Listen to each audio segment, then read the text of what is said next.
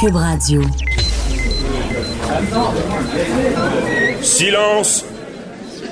Veuillez vous lever.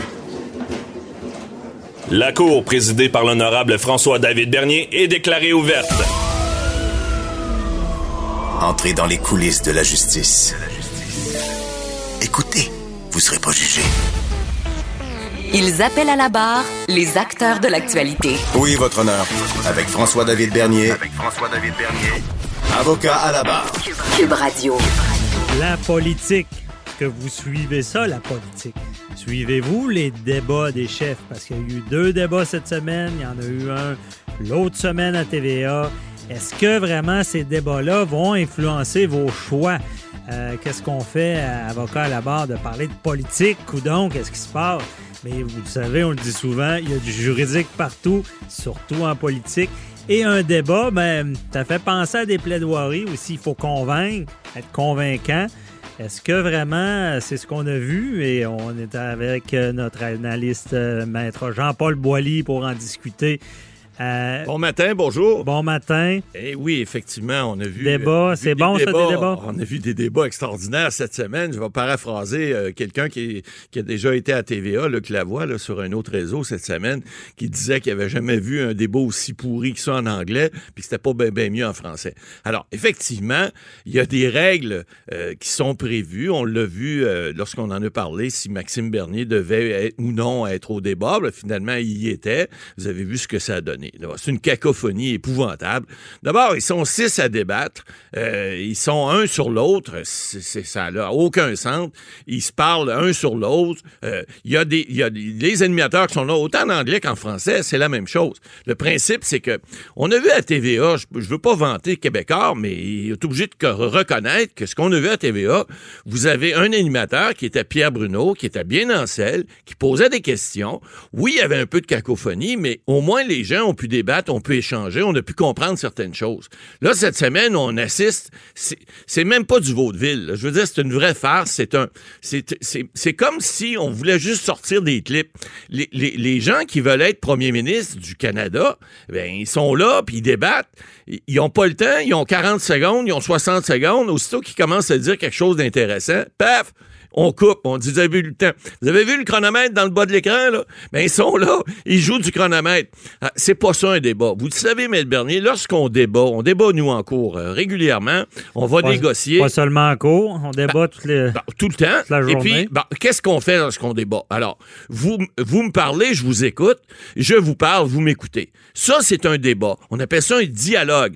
Pas vous me parlez pendant que je vous parle. On se comprend pas dans ce temps-là. Et là, on voit les animateurs, parce que le problème de ce débat-là, parce que euh, on, veut savoir comment ça fonctionne, ce sont les, un regroupement de diffuseurs hein, qui ont décidé autant en anglais qu'en français, d'organiser le débat.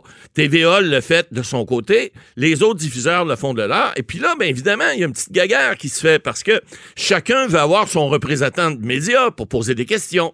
Alors, on a vu en anglais la petite madame qui est allée euh, dire là que le, ça c'est la, la, la, rédactrice du Huffington Post qui est allée dire que à monsieur est allée demander à monsieur Jamil Singh si euh, effectivement la loi 21 elle était euh, raciste puis qu'elle trouvait pas que c'était quelque chose de, bon, anticonstitutionnel.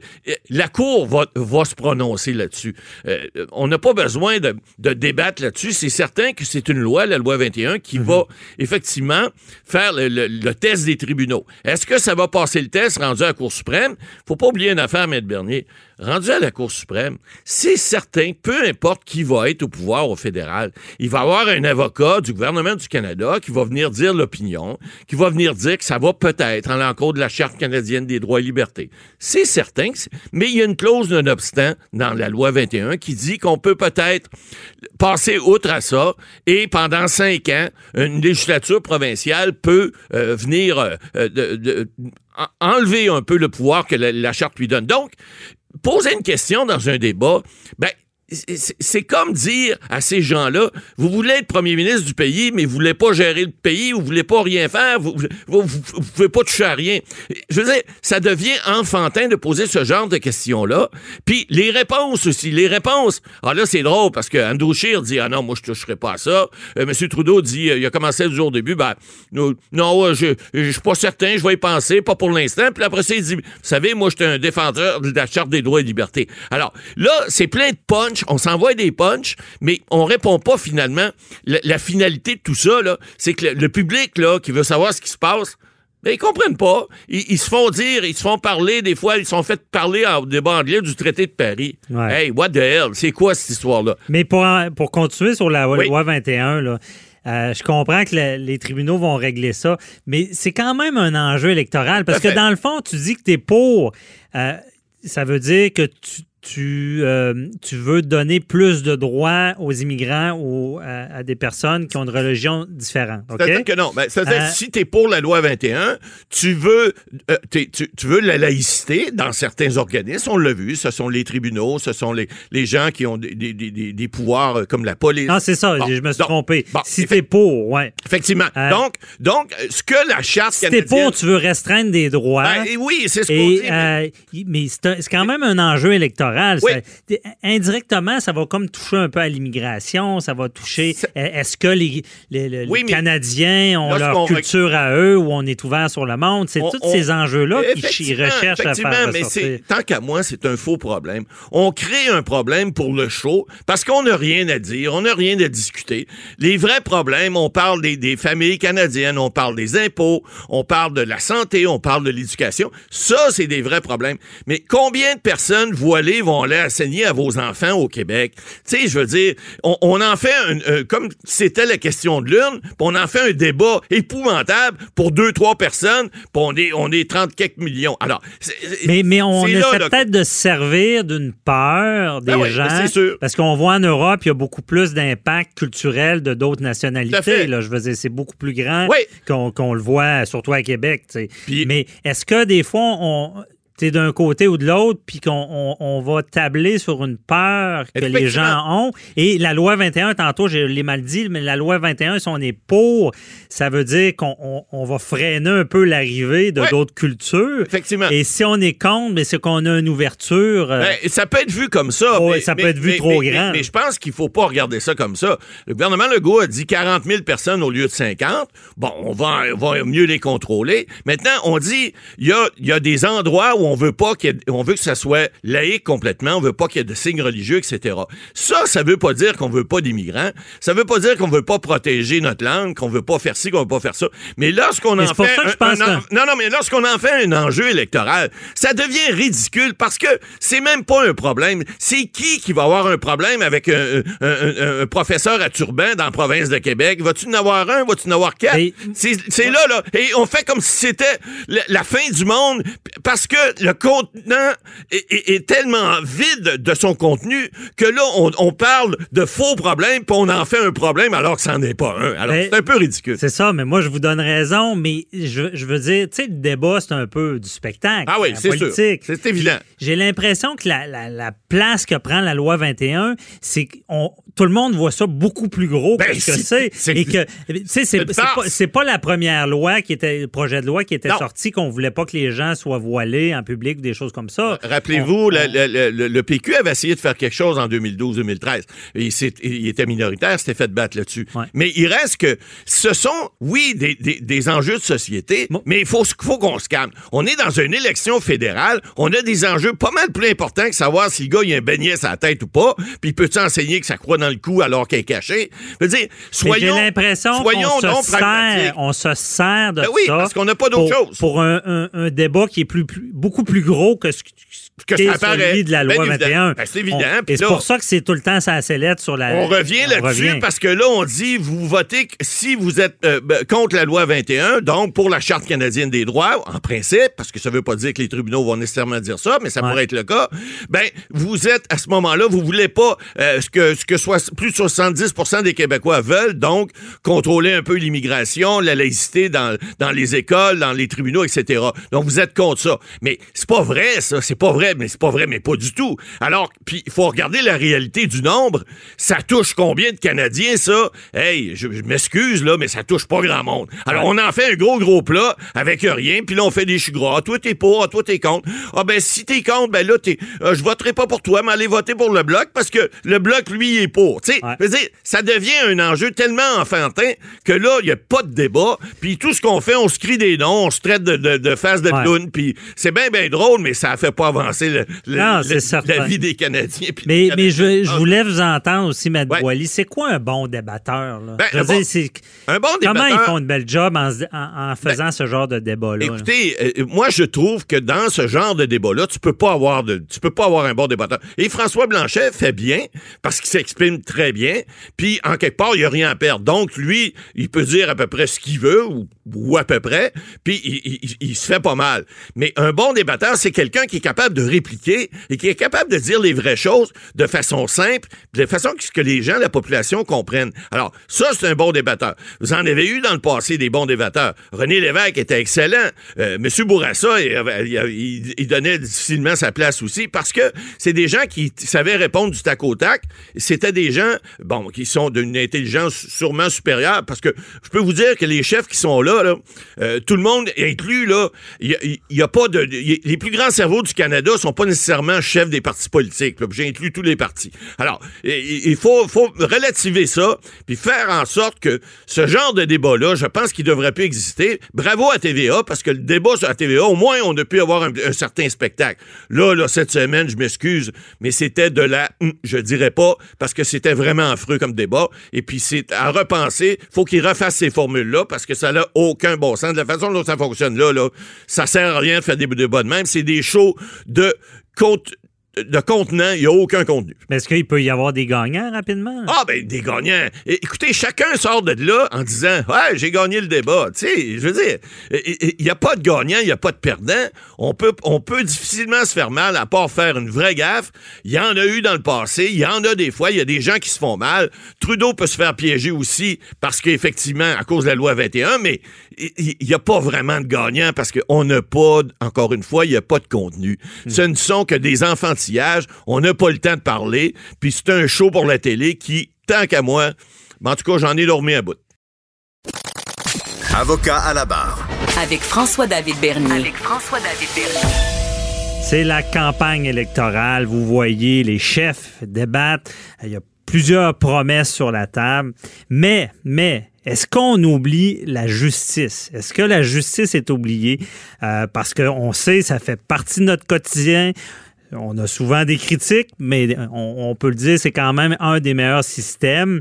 Mais euh, je voulais en parler avec une avocate euh, connue, Véronique Robert, que connaissez aussi, entre autres, pour des procès devant jury connus comme Toby Carrier, euh, procès de Rémi Couture. Rémi Couture, ça, c'est un maquilleur d'effets spéciaux qui était tellement bon qu'il avait été accusé de faire des choses obscènes.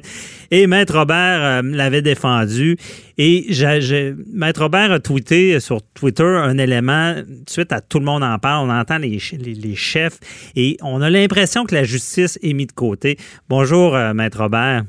Bonjour, M. Bernier. Merci d'être avec nous. Euh, donc, c'est ça. Euh, on, voit dans la, campagne, on parle de toutes, sortes de choses, puis on promet plein, plein d'affaires, mais on, oublie, je pense, la justice. Puis vous disiez, tu sais, on, peut parler euh, des enquêtes préliminaires. Il y a tout un débat autour des enquêtes préliminaires, des récusations péremptoires de jury. Comment vous voyez ça? En fait, c'est vrai qu'on oublie la justice en général, je pense, dans les campagnes électorales, pas juste euh, fédérales, pas juste celle-ci, euh, de manière générale, à la dernière campagne électorale provinciale, ça m'avait marqué aussi.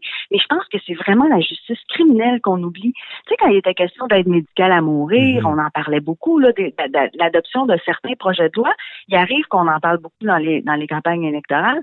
Alors que la justice criminelle, on en parle, selon moi, vraiment, j'ai envie de dire jamais. C'est peut-être exagéré, mais j'ai vraiment envie de dire jamais puis ça m'étonne d'autant plus que les, citoyens commandent beaucoup la justice criminelle. On va beaucoup commenter les verdicts de jury, on va beaucoup commenter même les défenses qui sont présentées. En ce moment, il y a le procès d'Hugo euh, Fradette, euh, donc il n'est pas du tout un procès sympathique. Euh, les gens commandent beaucoup, mais si après on a une une modification législative qui est proposée. Euh, là, oups, silence radio, on n'en parle plus. C'est comme si on s'y intéresse pas, alors qu'on est intéressé à donner son opinion, par contre. Ouais, c'est comme trop technique, mais ça, ça a des répercussions dans, dans beaucoup de dossiers. Euh, c'est ça, parce que parlons-en, tu sais, les, les, fameuses enquêtes préliminaires, tu sais, les, gens connaissent mal ça, c'est un peu le petit procès avant le procès.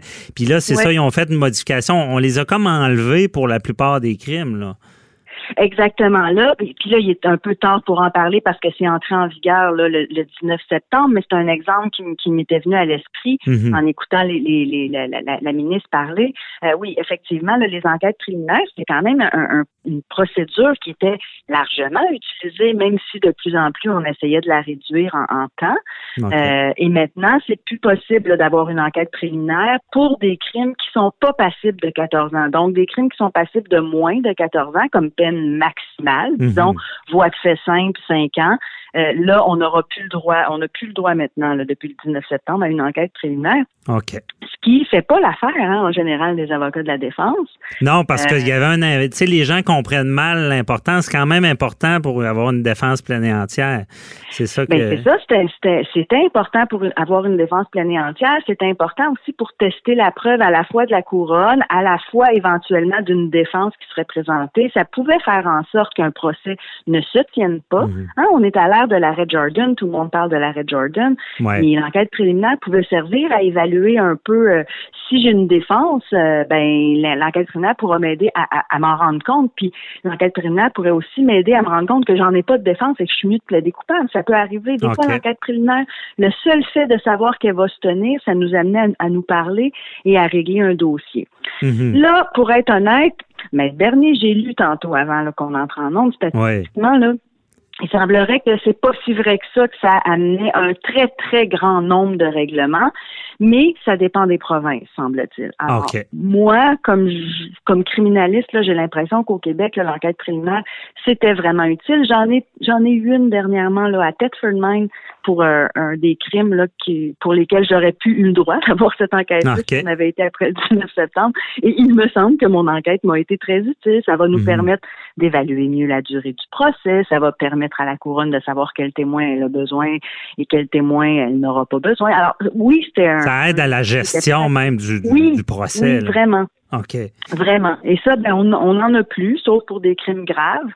Euh, c'est pas la fin du monde. Mhm. C'est pas. Euh, là, on va parler peut-être de récusation péremptoire, ce qui est ça, ça c'est vraiment, c'est, je pense. Mais ça, c'est ça l'enquête préliminaire, les récusations péremptoires pour expliquer à nos auditeurs. Dans le fond, c'est c'est lorsque vous vous faites un procès devant un euh, jury, vous avez le droit. Ben, vous aviez le droit, là, ça a changé à, un nombre de, de, de, récusations péremptoires, ce qui veut dire que sans donner de raison, on refuse des jurés. C'est un peu ça? Exactement. Ça, ça va selon le crime de 4 à 20 euh, récusation péremptoire. Donc, on avait le droit de, de, de flocher, si vous me permettez l'expression, des candidats jury sans donner de raison.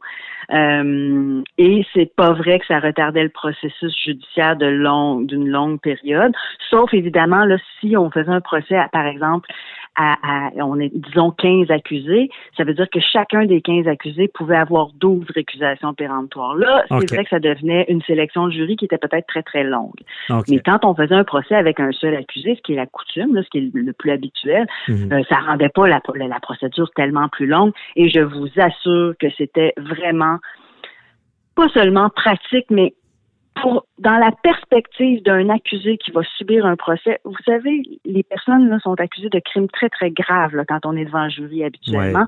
Et de pouvoir euh, récuser. On, ce qu'on a dit, là, c'est que les récusations péremptoires faisaient en sorte qu'on qu'on exerçait de la discrimination. C'est mhm. ça les motifs qui a été donné pour, pour abolir le, le, processus. Et euh, un exemple qu'on qu'on peut qu'on a en tête, je sais pas si vous vous souvenez, un monsieur euh, j'oublie son nom, au Manitoba, un fermier qui avait tué d'une balle dans la tête un jeune autochtone qui s'était retrouvé dans son auto sur son terrain. Ah, OK. Et, euh, ouais, et là, euh, le jury était constitué de 12 blancs. Mhm. Alors, ce monsieur-là a été acquitté. C'est après cette, euh, ce procès-là que le, le, premier ministre Trudeau a dit que bon que le verdict était raciste, le verdict était déraisonnable, que c'est une question de c'est à cause des récusations péremptoires, parce qu'il semblerait qu'on aurait récusé tous les autochtones euh, du processus de sélection de jury. Mais moi, ce que j'avais su et ce que j'avais lu à l'époque, c'est que les autochtones ne sont pas représentés sur la liste électorale. Alors, ah, c'est peut-être plus la manière dont on sélectionne les candidats que la manière dont on la liste. par la suite. Parce que oui, c'est ça. Ouais, parce que la couronne a un mot à dire aussi. C'est ça qui est, ben quand même particulier. Là. Ben euh, exactement. Nous, en défense, on s'est souvent rendu compte dans des procès X que, par exemple, la couronne va récuser toutes les personnes qui ont des tatous. Bon, mhm. c'est vrai que ça fait un peu discriminatoire, mais en bout de ligne, chacun a droit à des récusations péremptoires, pas seulement la défense, la couronne aussi. Donc, ça faisait quand même en sorte que on ne se constituait pas un jury favorable. Parce que ça, c'est sûr que c'est illégal. On ne peut pas mhm. se constituer un jury qu'on va savoir favorable à nous. Mais, on veut les meilleures personnes pour prendre la décision. Parce que Maître Robert, tu sais, certaines euh, personnes vont dire, euh, coudon, ils défendent les criminels, tout le système pour les criminels. Mais il faut rappeler que toutes ces, procédures-là sévères, que ce soit l'enquête préliminaire ou la, sélection du jury, c'est pas là pour rien, dans le fond. C'est pour faire ben valoir des droits. Là. Mais oui, c'est ça. Puis on dit on défend des criminels, on défend des criminels. Mais quand ces personnes-là sont accusées d'un crime, ils sont contents d'avoir un processus de justice, un, système de justice qui va quand même bien. Vous l'avez dit en entrée. là. C'est vrai qu'on a un bon système de justice, mais les gens, quand ils font face à la justice eux-mêmes ou un de leurs proches, ils sont quand même euh, heureux d'avoir un système qui fonctionne et où leurs droits sont protégés. Et pour revenir aux récusations péremptoires, euh, c'est vrai dans les deux sens. Si une personne est accusée, euh, d'un crime et qu'il est noir, euh, c'est bien sûr qu'il aimerait ça euh, avoir quelques personnes noires sur son jury. On veut la meilleure représentation, c'est ça. Exactement. Et si, comme avocat de défense, j'ai aucune récusation péremptoire, ça veut dire que je pourrais plus récuser des personnes blanches qui se présentent, sachant qu'en arrière dans la salle, j'en ai vu quelques personnes noires. Et là, je pourrais plus, je vais être coincé parce qu'il y a quelque chose d'un peu stratégique hein, dans une sélection de jury. Et euh, ben c'est ça, ça fait en sorte que moi je peux je peux voir dans la salle derrière quelques personnes noires assises, mon client est noir, mon client va subir un procès et j'ai plus de récusation péremptoire. Donc je ne suis plus capable de récuser des personnes blanches qui se présentent, sachant que puis il me reste juste mettons trois candidats à choisir, mhm. sachant que derrière j'en ai deux trois personnes noires et là je vais me retrouver avec un jury blanc pour juger euh, mhm. pour juger quelqu'un noir alors que j'aurais pu récuser des personnes blanches pour m'assurer au moins d'avoir un ou deux noirs. Les gens, là, ils sont censés être jugés par leur père. Alors, c'est normal qu'un accusé homme veuille quelques hommes sur son jury. C'est normal qu'une accusée femme veuille quelques femmes sur son jury. C'est toujours comme ça qu'on a fonctionné. Et euh, et donc, moi, ça m'inquiète. parce qu'en ce moment, on comprend bien la raison pourquoi c'est en place, mais là, en ce moment, j'ai j'ai pas suivi ça. Est-ce que c'est euh, c'est aboli ou euh, c'est restreint? Oui, oui c'est fait. Il n'y en a plus. Dans le code criminel, il n'y en a plus, sauf que je pense pouvoir mais dernier, vous dire qu'on n'a pas encore de procès commencé. Là. Je pense qu'il n'y a pas eu de choix de jury encore au Québec. Euh, ou au Québec, au Canada peut-être là, mhm. où on a on, a dû le vivre avec cette nouvelle cette, cette modification. Nouvelle façon de faire. on ne sait pas encore l'impact de tout ça. Là. Si, euh... ben, on ne l'a pas encore vécu. Je pense qu'on le devine. On pourra se reparler. Mais je pense qu'on je pense qu'on devine que les avocats seront pas satisfaits. Et je pense que les avocats de la couronne ne seront pas satisfaits non plus. À, ma, c'est pas une affaire là. Ah, c'est mhm. des, des, représentants d'accusés, de criminels. Ils chialent pour rien. Je pense que je pense que ça personne. Mais écoutez, bon, laissons la chance au. il va falloir le, vivre sur le, sur le terrain, puis on va se reparler certainement là-dessus. C'était vraiment intéressant. Et euh, je rappelle à nos auditeurs aussi, parce que vous écrivez un blog que j'adore, c'est Le droit au silence, euh, qui, euh, qui vulgarise beaucoup de sujets comme ça. donc, c'est intéressant. J'invite les auditeurs à les lire. Même nous, les avocats, on va les lire. Des fois, c'est un bon résumé de, de ben, beaucoup de situations en droit criminel qui sont difficiles des fois à comprendre le commun des mortels, mais que bien expliqué, on comprend que euh, à l'époque, il y a eu des gens accusés à tort, puis il y a eu de l'abus, puis il faut, faut l'avoir vu. Euh, quand, quand, le système abuse de quelqu'un, ça peut, il y a des dommages assez grands. Il y a des gens qui sont morts même pour avoir un système de justice équitable. Donc, c'est là-dessus qu'on se bat pour, pour garder ces droits-là. Donc, merci beaucoup, euh, Maître Véronique Robert. Cette, ben, merci à vous. On, se reparlera dans un autre dossier. Merci. Bye-bye. bonne journée. Ça plaisir. Bye-bye. À bientôt. Avocat à la barre. Avec François-David Bernier. Des avocats qui jugent l'actualité tous les matins. La destitution de Donald Trump, c'est un gros sujet d'actualité. Euh, ça fait bon au moins une semaine ou deux que c'est déjà commencé. on se demande s'il pourrait être destitué. À l'émission, on a souvent parlé, on s'est toujours demandé si ça serait possible durant son mandat, plus spécifiquement, à savoir, peut-on, ben, la décision c'est une chose, pourrait-il être accusé, c'est tout ça. Et euh, moi, j'étais à l'extérieur, j'ai pas suivi ça, et j'ai donc besoin euh, du meilleur conseiller dans ce domaine-là qu'on peut avoir, Luc La Liberté, qui est avec nous. bonjour, Luc. Oui, bonjour François David. Bon, merci d'être là parce que j'ai besoin de tes lumières.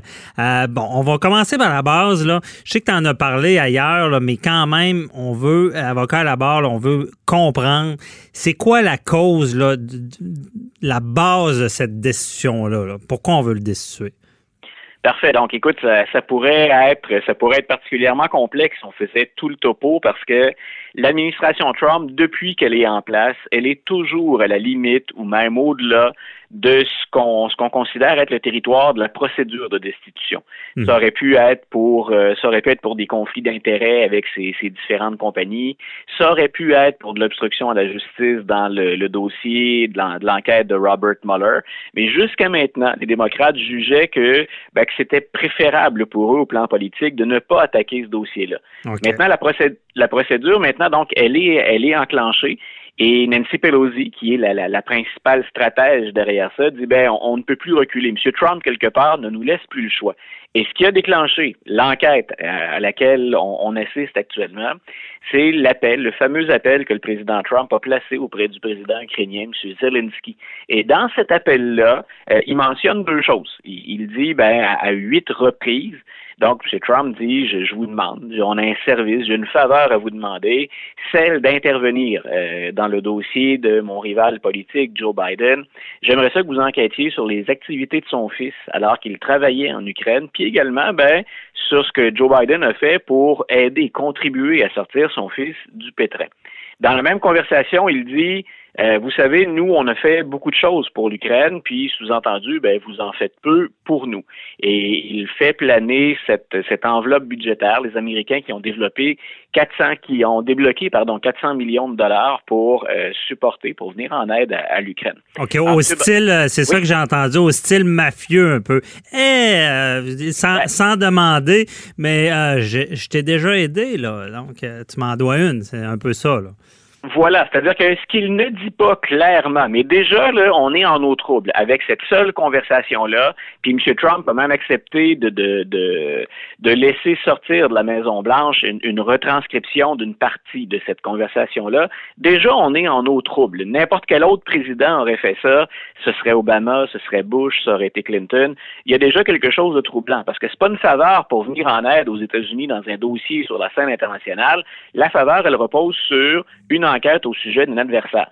Mais ce qu'il ne dit, ce qu'il ne dit pas, là où il faut que je m'arrête, puis où on verra si les démocrates, eux, accepteront d'aller ou de jouer dans ce territoire-là, c'est le jeu que, que tu viens de souligner, hein, un peu comme on l'avait vu dans le parrain pour ceux qui connaissent la fameuse trilogie. Là, je vais, je vais te faire une offre que tu ne peux pas refuser. Donc, ce qu'il, ce qu'il ne dit pas clairement, c'est tu n'auras jamais 400 millions si tu fais pas ce que je te demande. Donc, mhm. on n'est pas allé, on n'est pas allé jusque là. Mais c'est clair que d'aborder les deux volets dans la même question, au moins, si on est honnête, ça soulève le doute.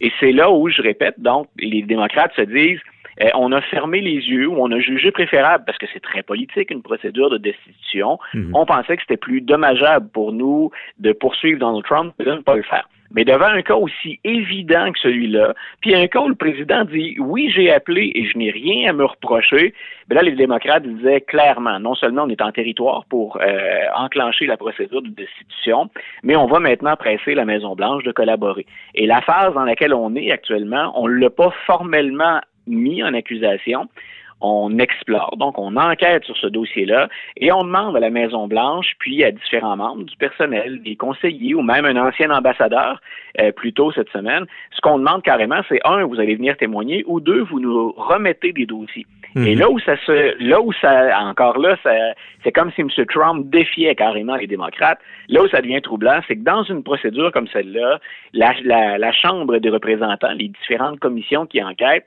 c'est très clair selon la Constitution que le président ou les membres de l'administration doivent fournir les renseignements. Mhm. Je répète, M. Trump a donné l'ordre finalement à ses conseillers, vous ne collaborez pas. Donc, ah on est vraiment dans ce qu'on appelle une crise constitutionnelle. OK. Et là, moi, je mélange des cartes avec le judiciaire. Parce que, tu me diras si je me trompe. Euh, ce que je connais de la destitution, l'impeachment, c'est qu'il y, a deux façons de faire.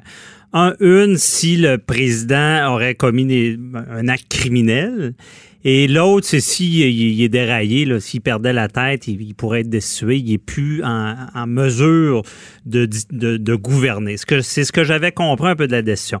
Mais là, dans ce cas-là, il y a encore le débat sur est-ce que, justement, on pourrait accuser le président durant ses fonctions.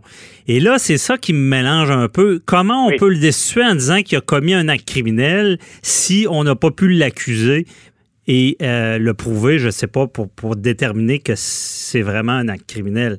Et de, et de, ramener ça sur le tapis, François David, tu fais très bien, parce que il y a une autre chose, et, tu, M. Trump, on l'oublie souvent, la procédure de destitution et être poursuivi devant les tribunaux, ce sont deux choses très différentes. OK. Et, et M. Trump, il est actuellement devant les tribunaux.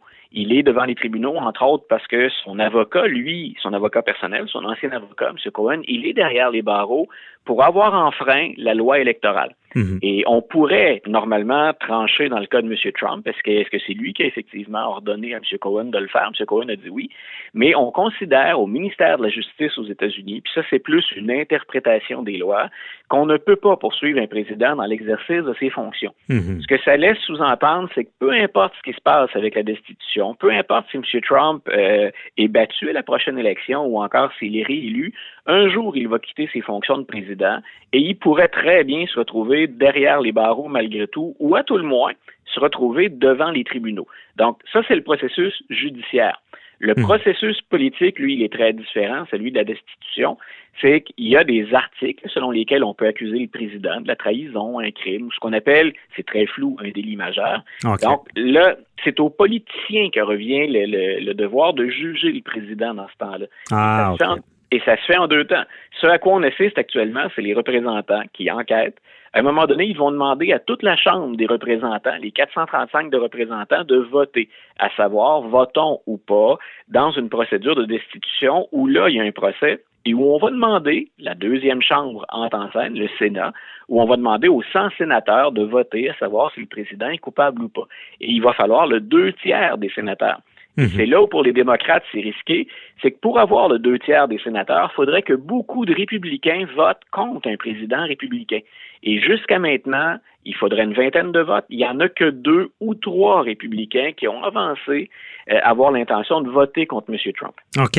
Et c'est ça, parce que pour simplifier aussi, euh, c'est qu'il y a deux chambres représentant euh, le, Sénat. C'est la Chambre des représentants qui, qui met en accusation. Voilà. Mais la décision finale, ce que tu dis, c'est vraiment le Sénat et le Sénat est majoritaire républicain. Donc, ça va pour qu'il soit destitué, ça va prendre plus de, républicains qui changent euh, le capot de bord, un peu. Voilà, ça prend une vingtaine de républicains qui disent, puis là, on peut, on peut douter de deux choses, mais ça prend 20 républicains qui disent finalement, on va voter contre le président pour arriver aux deux tiers des sénateurs si on additionne les, démocrates et les indépendants. Mais, comme on, mais comme on est en année électorale, puis que les Américains ont un système qui est assez complexe, le tiers des sénateurs en 2020, leur siège est en jeu. C'est-à-dire qu'on ne renouvelle pas tout le Sénat pendant la même élection, on en renouvelle le tiers aux deux ans. Mais dans les républicains qui pourraient être tentés de tourner leur veste puis de dire on trouve que ce que M. Trump a fait est inacceptable, il y en a beaucoup qui risquent leur élection, c'est-à-dire qu'ils sont dans des circonscriptions où M. Trump est populaire. Alors, vous faites quoi comme républicain au moment du vote? Euh, est-ce que vous vous risquez, vous mettez tout sur la table en disant, moi, je considère que vraiment, selon la Constitution, ce qu'il a fait est inacceptable, mais je vais ensuite rencontrer les électeurs à qui je demande un autre mandat, et ces électeurs-là, eux, croient que le président Trump n'a rien à se reprocher. Alors, c'est là dis, c'est très, très politique, et il y a peu de chances qu'on assiste éventuellement à la destitution de M. Trump, en tout cas, selon les informations dont je dispose présentement. Ce serait vraiment un revirement incroyable. Là. il n'en manque pas deux, là. C'est 20. Là. OK. Ça, ce serait vraiment exceptionnel. Puis écoute, François David, ce n'est jamais arrivé dans toute l'histoire des États-Unis. On, se rappellera, puis nos auditeurs se rappellent peut-être de Richard Nixon, mais M. Mhm. Nixon n'a pas été destitué. Il a quitté avant. Mm-hmm. Ce que fera jamais Donald Trump, on s'entend que ben, ça aussi, euh, Donald le canard, là, c'est une autre très grosse surprise. Ouais, c'est ça. Lui, ça il coule comme sur le dos d'un canard, comme je dis tout le temps. Et euh, donc, c'est ça. Et ça serait surprenant, puis il n'y a pas de précédent qui vienne qui, viennent nous éclairer dans ce dossier-là. Mais une question comme ça, est-ce que, parce que là, c'est toute une procédure qui va s'installer, il va y avoir des témoignages, est-ce que tu penses que des, on, peut aller gratter puis sortir des choses qui feraient peut-être scandale qui ferait que des, républicains voudraient se sauver en courant de Donald Trump malgré l'enjeu de leurs élections, ou se disant il, y a une chose tellement majeure qui est sortie sur lui, c'est sûr qu'il passe pas les élections. Écoute, tu vois, il y a un autre, tu m'interroges là-dessus, on est rendu le week-end, et cette semaine, on apprenait, il y a une autre information qui est sortie, puis qui vient compliquer ce dossier-là. Mm-hmm. Non seulement M. Trump a demandé, bien sûr, au gouvernement ukrainien ou au président d'enquêter sur Joe Biden, mais pendant que son avocat à lui, Rudolph Giuliani, était en Ukraine, il était accompagné aussi d'hommes d'affaires, d'une délégation. Et ces gens-là ont tenté d'organiser euh, un changement de direction à la tête de la principale gazière ukrainienne pour mettre en place des gens qui sont favorables aux amis de Donald Trump, histoire de leur donner des, euh, contrats. Et euh, il y a deux de ces personnes-là qui accompagnaient Donald Trump qui, cette semaine, ont été accusées d'avoir enfreint la loi électorale, c'est-à-dire qu'ils se sont servis d'argent provenant de l'étranger pour contribuer à hauteur d'à peu près, je pense que c'est 300 ou 350 000 dollars à la campagne de Donald Trump, ce qui est carrément interdit. Hmm. Donc, on se rapproche encore. Cette fois-là, on parle de M. Giuliani, qui est l'avocat de Donald Trump, mais qui est associé à des gens qui, eux, ont enfreint, du moins c'est ce que le FBI prétend, ils ont enfreint la loi électorale. Donc, plus on avance dans ce dossier-là, plus le, dossier est étoffé, plus la charge, elle est lourde. Et si je suis un républicain, ça m'en fait beaucoup sur les épaules, ça m'en fait beaucoup à digérer pour dire, je continue quand même à appuyer ce président-là. OK. Mais c'est vraiment fascinant ce que tu expliques là. On va ah, continuer à suivre ça comme un bon roman savant c'était House of Cards là, qui était ce genre-là là, de télésérie de stratégie. Mais en tout cas, Frank Underwood peut aller se rhabiller, M. Trump est en train de le dépasser là C'est bon. Merci beaucoup, euh, Luc La Liberté. C'est très intéressant, encore une fois. On va s'en reparler. On va suivre ça, certainement. Bonne journée. Avocat à la barre. Avec François-David Bernier. Avec François-David Bernier. Le vol de données chez Desjardins, ça a marqué tout le monde. Je veux dire, au Québec, on se pense à l'abri de nos données. Quand on voit ça, que ça arrive ici, le mal vient de l'intérieur, en plus de ça, un employé, on ne sait pas trop ce qui se passe, il n'y a pas d'accusation dans le dossier encore, mais euh, JE euh, a fait un bon travail, vous avez vu l'émission jeudi dernier, et euh, on est allé enquêter à savoir qu'est-ce qui s'est passé dans ce dossier-là. On voulait en savoir plus, on voulait les coulisses des coulisses, si on peut dire. Et euh, nous sommes, euh, je suis avec Félix, Félix Séguin, journaliste à TVA, que tout le monde connaît, qui a fait, qui a mené cette enquête-là, qui devait pas être évidente. bonjour, Félix.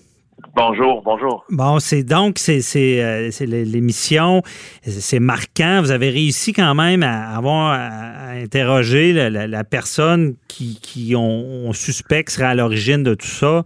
Euh, ça. Ça devait pas être facile comme enquête. Là.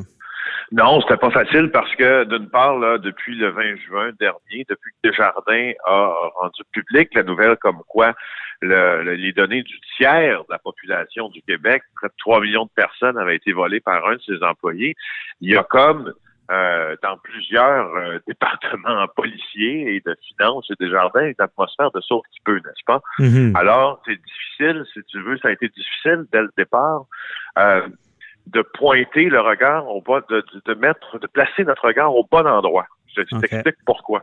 Parce que euh, évidemment, euh, avec avec tout le, le, pétrin dans lequel étaient pris euh, les épargnants qui ont confié leurs sous à, des jardins et puis des possibles vols d'identité ou des possibles fraudes, ben on s'est beaucoup intéressé aux mesures qui avaient été mises en place hein, par Desjardins. Ouais. Donc, Equifax, TransUnion, protection en cas de fraude, et etc. Et sauf que nous, notre regard devait se porter sur tout ce qui s'est passé avant le besoin de gérer une crise comme ça, donc au cours des dernières années précédant euh, le vol de données. Alors, on a dû d'abord, journalistiquement parlant, recruter des sources, c'est bien Mhm. certain, Oui. plusieurs sources, euh, et ça, tu t'en doutes comme moi, ça ne se fait pas du jour au lendemain.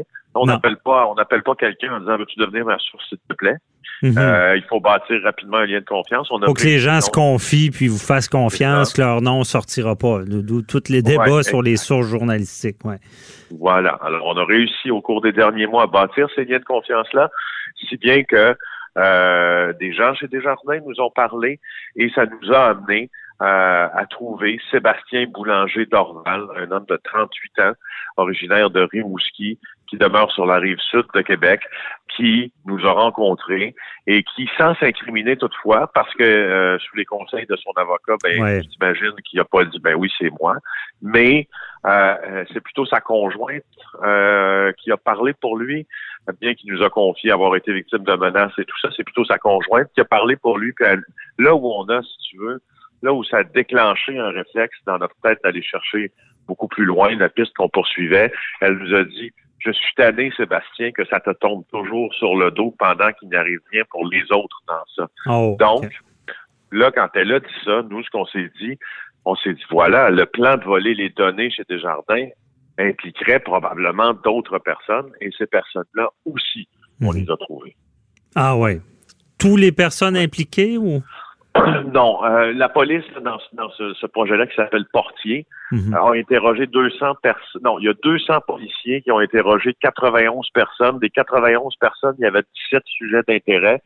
Euh, Mhm. Alors, euh, comme tu es avocat, hein, tu sais bien ce qu'on veut dire quand on dit sujet d'intérêt. Des fois, c'est pas clair pour tout le monde, mais d'habitude, là, quand c'est un sujet d'intérêt, Ouais. euh, la prochaine étape, parfois, c'est de devenir un suspect ou un prévenu. Mhm. Alors, il y avait 17 sujets d'intérêt, puis des des 17 sujets d'intérêt, on, en, on a parlé à 5 d'entre eux, sur qui il y a des, des présomptions plus fortes, euh, si tu veux, là, qui pèsent, ou des soupçons plus forts qui pèsent. Et ça, ce sont des gens qui sont tous dans la, euh, sauf un, qui sont tous dans la région de Québec, qui sont des conseillers financiers, des conseillers hypothécaires, qui, par le truchement d'un ami de Sébastien Boulanger d'Orval, l'employé de Desjardins, ont réussi à obtenir, présumément, Mhm. euh, des données provenant de la fuite. T'imagines comment ces données-là peuvent être utiles? Exemple. Je te replace le contexte un peu là. Ouais. Sébastien Boulanger d'Orval, lui, il était conseiller en marketing et segmentation. Qu'est-ce que ça fait, c'est un conseiller en marketing et segmentation? Ça prend la propre ban- banque de données de Desjardins, Mhm. ça la segmente pour proposer des produits financiers euh, en vertu des habitudes de consommation des gens. Exemple aussi simple que si toi, tu fais, euh, je sais pas, moi, 100 transactions Interact par semaine sur ta carte de débit, on va te proposer un forfait. Si tu as des placements en bourse, tu renouvelles ton hypothèque. Imagine si cette information-là sort de Desjardins est récupérée par d'autres personnes qui, eux, vendent des produits financiers concurrents. OK. C'est très utile. Ça leur donne un avantage concurrentiel important. Un avantage qui devient monétaire. C'est ce qu'il faut Ben, qui peut comprendre. devenir, qui se monétise, effectivement. Alors, les soupçons de la police, c'est ça. C'est c'est- c'est- c'est ce- c'est ce qu'on pense qui est arrivé avec le vol de, avec les, les données chez Desjardins. C'est exactement ça. Alors, euh, voilà. OK. Et donc, et, là, ces personnes-là acceptent de parler. Est-ce qu'on sent qu'un envoie la balle à l'autre ou qu'il y aurait un fautif ou? En fait, là, il y a Boulanger d'Orval et sa conjointe qui acceptent de parler. Les autres, les autres, là, on a passé une semaine à Québec avec mon collègue Denis Thériault. On les a, euh, on les a su- suivis. Mhm. On a cogné à leur porte à de nombreuses reprises. On les a appelés au téléphone. On s'est présenté à leur bureau. Et tout ce qu'ils ont fait, ces gens-là, pendant une semaine, c'est se cacher, nous éviter, ne pas vouloir répondre à nos questions. Euh, et on a vraiment, selon les règles de bonne pratique, là, tout essayé. Là. Ils ont eu toutes les chances de savoir que l'on faisait une émission de, télévision là-dessus et savoir qu'on voulait leur poser des questions sur la possibilité ou non a obtenu des données provenant de la fuite. Ça, je peux te le confirmer. OK, je comprends. C'est là, c'est là la difficulté du travail, c'est d'avoir ces gens-là. Et euh, pour ce qui est de Sébastien Boulanger d'Orval, ce que, ce que j'ai vu dans l'émission, c'est qu'il semble, lui, euh, se sentir un peu comme une victime d'un stratagème. Là. C'est, ben, on comprend, là, quand on parle au clan Sébastien Boulanger d'Orval, là, que euh, il semble qu'en début 2017, il va rencontrer pour la première fois une personne avec qui il va devenir ami qui s'appelle Jean-Loup Lelier Massé, qui est un gars qui fait dans le prêt euh, de, d'urgence. Tu as besoin de 500 dollars, mais ça va te coûter cher à rembourser. Mm-hmm. Alors, c'est ce genre de jeune homme-là. Et au début, il semble qu'il utilise les services de, euh, de Sébastien Boulanger d'Orval pour que euh, Dorval l'aide à, mettre, euh, mettre en ligne, si tu veux, son site Internet de prêt d'argent. Mais plus les mois avancent, plus, euh, plus euh, M. Dorval va se faire demander, selon les soupçons toujours de la police, de, euh, mais les confidences aussi de son clan, de, de, commencer à prendre des profils clients chez Desjardins pour aider son nouvel ami pour que lui puisse se faire un business plus florissant, tu vois. OK. Alors, alors ça commence comme ça, puis à un moment donné, euh, comme disent les Français, ça part en couille cette affaire-là, et puis euh, il dérobe euh, près de 3 millions de profils de clients, puis là, ça va se retrouver sur le dark web, puis ça va prendre des proportions démesurées, et, euh, c'est un peu comme ça que ça commence. C'est un peu la pas du gain d'aller chercher certaines sommes sans que ça sache, ou et que là, ça déraille? Ben, c'est la question qu'on pose à toute fin de l'émission. Sébastien Boulanger d'Orval a-t-il agi par euh, pour la pas du gain ou par cupidité? Mhm. euh, ou pour, par, par, par, par, toute autre nécessité? Ouais. La réponse à cette question-là nous commence à nous apparaître assez clair que Boulanger d'Orval n'est pas le grand mastermind d'un plan qui était pour l'avantager le plus dans tout ça parce que, euh, je vais dire, on a appris à la fin de l'émission JA qu'il a été payé, cette fois bien, en carte cadeau. Oh. Alors, alors, euh, c'est on, pas le... on n'est pas, on n'est pas dans le loup de Wall Street là. Non, c'est ça. C'est pas la, la, cagnotte comme on appelle. C'est pas la cagnotte, exact. mais c'est ça qui est, qui est quand même. En tout cas, j'imagine dans l'enquête, tu peux pas tout dire non plus, mais c'est ça, ça doit pas être facile. Puis tu dois, tu dois commencer à avoir un peu le topo de tout ça. C'est vraiment euh, des gens qui, qui, qui voient une faille dans un système là. Oui, ou des gens qui voient une faille chez des chez des personnes qui ont grand cœur, peut-être aussi. Mhm. Et que les personnes qui ont grand cœur commencent par vouloir aider et finalement, euh, plus, plus les mois et les semaines avancent, se rendent coupables euh, d'un acte possiblement criminel. Là. Ça, mhm. Moi, c'est l'idée, l'appréciation euh, que l'on fait tout ça, c'est peut-être c'est peut-être ça qui est plus juste dans notre appréciation à faire de tout ça. C'est peut-être ça qui est arrivé sans dédouaner. Euh, mhm. Évidemment, Boulanger d'Orval du, geste qui a été posé. Euh, il faut, bien remettre tout le monde à sa place dans cet organigramme-là. Puis il semble que ce ne soit pas celui qui est, qui, est, qui, est, qui est vraiment ourdi ce complot-là, qui a été plutôt pas mhm. forcé à le faire, c'est pas ce que je dis. Mais qui savait pas du tout. C'est sa conjointe dit quelque chose d'important à un moment donné dans l'émission. Elle dit il n'a jamais voulu que ça se passe comme ça. OK. Tu comprends? Donc, c'est ça. C'est un peu ça, là. Tu vas me dire, tu vas me dire, tu sais, comme avocat, tu vas me dire, ouais, c'est pas mal, c'est assez, euh, c'est assez habile, peut-être, de sa part, de déjà placer, de placer dans euh, l'opinion publique une, euh, ouais. défense, si tu veux. Euh, euh non, je, euh, je, comprends, mais comme avocat, j'ai vu des, des, des, bonnes personnes dérailler.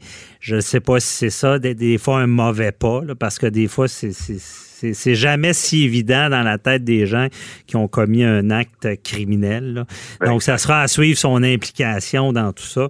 Euh, mais toi, je, veux dire, en, enquêtant là-dessus, tu dois te sentir un peu, parce que ça nous, ça nous touche tout le monde. Tu devais essayer de vouloir comprendre comment ça arrive, ça.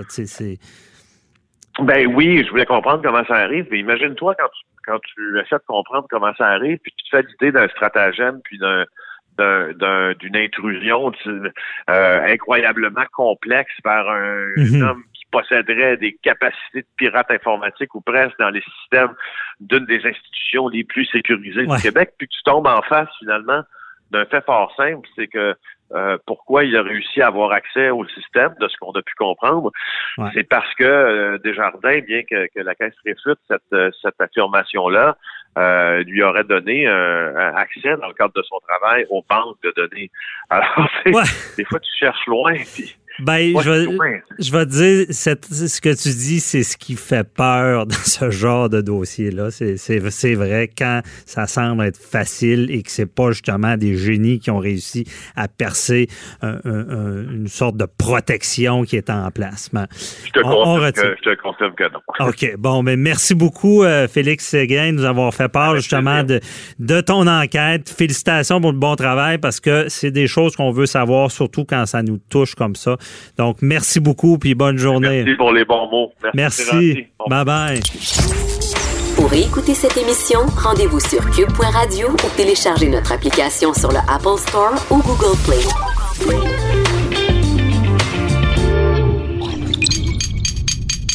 Cube Radio.